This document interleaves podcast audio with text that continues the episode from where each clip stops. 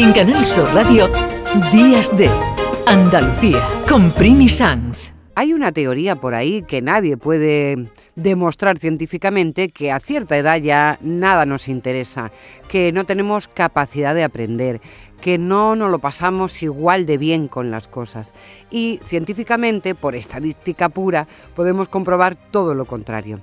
Resulta que el Ministerio de Universidades ha, mm, ha contado en estos días que durante la última década los estudiantes de más de 65 años matriculados en grados en las universidades ha pasado de 847 en el año 2011 a 3.500 en 2021. ¿Qué pasa? ¿Que los mayores de ahora eh, están más preparados?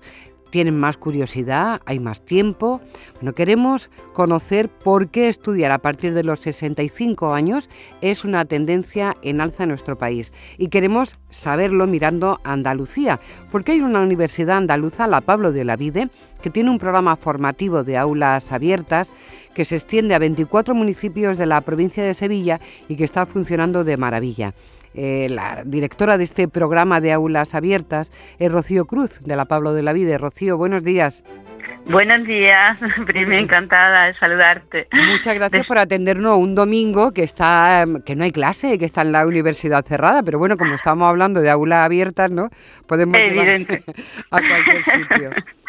El aprendizaje, la motivación, las ganas de, estudiar es permanente. Ese es 24 horas del día, las, las cuatro estaciones del año, porque los mayores hablan más bien por periodo que por que por semanas o meses. O meses pues o, aquí cursos, sí. Bueno, la experiencia está siendo buenísima y esos datos que da el Ministerio de Universidades es aplastante. Los mayores de 65 años esperan su jubilación para participar de la vida universitaria y para seguir aprendiendo.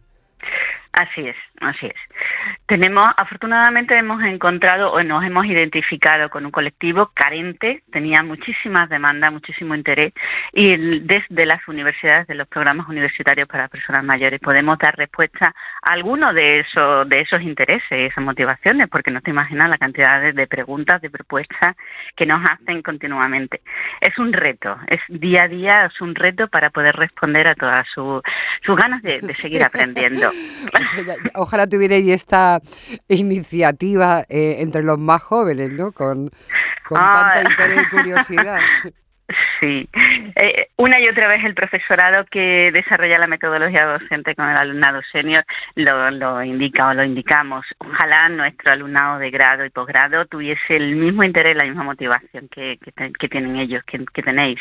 Es una de las propuestas que, que realizamos que se realiza desde hace algunos años, son los intercambios y los encuentros intergeneracionales el, mayor, la persona mayor necesita el contacto y la identificación con los jóvenes de hoy en día y los jóvenes necesitan verse proyectados en eso, en lo que son y en lo que serán, porque eh, bueno, eh, la vida cada vez es más larga, afortunadamente, con mejores capacidades y competencias y tenemos que seguir formándonos durante toda la vida, así que el encuentro entre jóvenes y, adultos mayores eh, es una de las mejores propuestas que estamos desarrollando actualmente. De hecho, en, esta información que nos hizo llegar el Ministerio de Universidades, destacaban una frase que a mí me parece muy interesante y el mensaje que están mandando estos alumnos senior a los jóvenes para que sepan que la inquietud intelectual y la formación pues no terminan nunca a lo largo de la vida.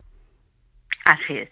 El modelo de educación permanente o educación a lo largo de la vida, pues parte ya desde finales del siglo XIX, ¿no? 20, cuando se empieza a proponer un espacio abierto de universidad. No, es siglo XXI, no estamos descubriendo nada, simplemente estamos siguiendo. Pero sí que es verdad que hay un boom maravilloso, bonito después de la Segunda Guerra Mundial. En ese momento, mm, políticos, instituciones, economías, todo, nos dimos cuenta que el aprendizaje debería continuar. No debemos parar, no podemos entender a las personas mayores como esos recursos que ya son no útiles a la universidad, a la persona, a la, sociedad.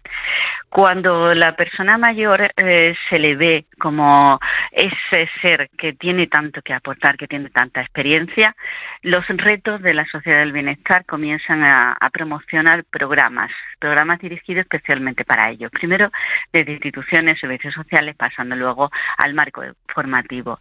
La Unión Europea y la UNESCO han sido nuestros referentes en el desarrollo de objetivos alrededor de estos programas. Y luego ya, pues, mm, tanto a nivel nacional como a nivel internacional y sobre todo autonómico, pues tenemos esta propuesta que cursa alrededor de cuatro años con 135 horas al, año. Son muchas horas, ¿eh? Más ¿eh? todas. Esfuerzo, trabajo son muchas horas las que se las que se imparten a cabo del año y todas las áreas de conocimiento. Todas eso, te iba a preguntar, porque eh, hablaba antes de todo, del ritmo que os marcan, Rocío, de las preguntas, de, las propuestas que hacen. ¿En qué está interesada eh, la persona mayor, senior, vamos a llamarle como queramos, pero estos alumnos diferentes del aula abierta, ¿no? Básicamente eh, temas de historia, de economía, de eh, salud, salud, bienestar y salud, eh, actividad físico-deportiva, eh, idiomas, porque hay una, sobre todo ahora mismo estamos trabajando también con, ellos nos piden temas de tecnología, pero no desarrollo tecnológico, sino el uso mediado de las, de las nuevas tecnologías. Eh, ahora mismo ha habido también un proceso interesante alrededor de, bueno de conciencia, sensibilización medioambiental y se está trabajando desde hace pocos años todo alrededor de los ODS, de los Objetivos de Desarrollo del Milenio.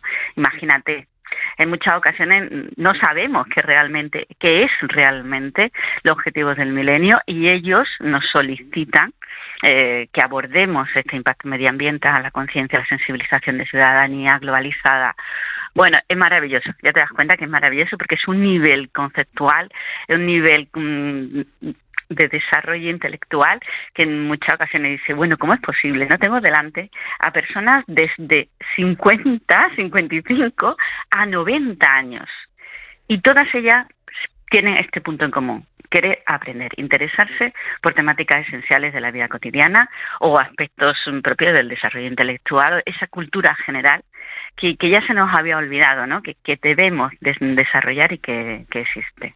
Y me parece fascinante que también les preocupe y quieran conocer temas del futuro, cuando parece que ya pues, el futuro es escaso, ¿no? Queremos saber qué eh, idiomas por si me da por viajar o mm, quiero también saber cuál va a ser el futuro del planeta, qué herramientas se están moviendo. Bueno, yo sé que, aquí se va para disfrutar, para aprender en esta aula abierta, pero ¿le dais algún título, algún papelito, algo que ellos se vayan contentos a casa o con la información y el conocimiento sobra? No, no, no, no, no, vamos a ver. Al ser eh, un, al ser un, título, es un título de extensión universitaria, no es un título propio ni de grado, pero es un título de extensión universitaria. Como le comentaba, se desarrolla en un primer ciclo a través de cuatro años y en esos cuatro años estamos aportando todas esas áreas de conocimiento propia de cultura general o profundizando en temáticas que atañen al futuro. Eh, hay un acto maravilloso de, entrega de certificación de diploma y de imposición de, de becas. El alumnado pasa por su acto de egreso al igual que el resto del alumnado, con, la presencia de nuestro rector, Francisco Oliva, y, la, y el vicerrectorado. O sea, hay una constitución una mesa preciosa, como se hace a la misma usanza con sus padrinos eh, y madrinas de promoción al finalizar este ciclo. El alumnado adulto mayor quiere más, Así que la respuesta es, bueno, ¿y ahora qué? Después de esa pregunta, eh, constituimos, desarrollamos un proyecto de segundo ciclo destinado básicamente a la investigación. En este ciclo, eh, también que consta de las mismas horas, las 135 horas, y se imparte tanto en zona, en centro universitario como en zona, en las aulas municipales. El alumnado desarrolla un programa de investigación, un proyecto de investigación.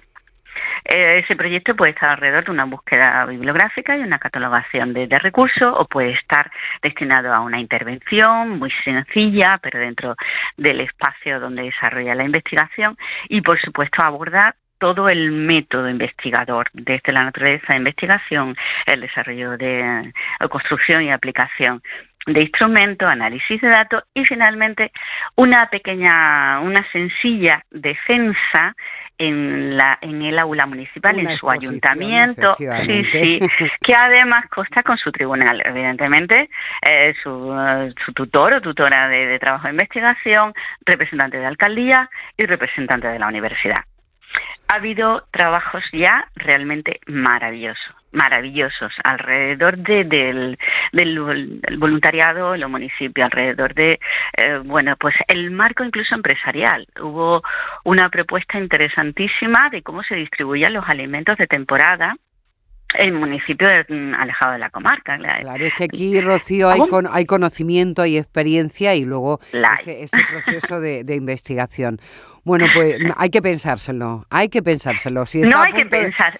¿Qué va? No hay que pensárselo, hay que matricularse. Hay que matricularse. Venga, vamos. Yo en cuanto me jubile voy a estudiar algo y, y voy a hacer algo en esta experiencia que también está llevando tanta gente aquí en Andalucía a través de la Pablo de Olavide. Rocío Cruz, muchísimas gracias por haber estado con nosotros, por contarnos y animarnos, porque más allá de los 60 años, 65, hay mucha vida intelectual. Buen domingo. Muchísima, buen domingo. gracias. Baby's good to me, you know she's happy as can be, you know she said so. I'm in love with her and I feel fine. En Canal Sur Radio, Días de Andalucía, con Primi Sanz.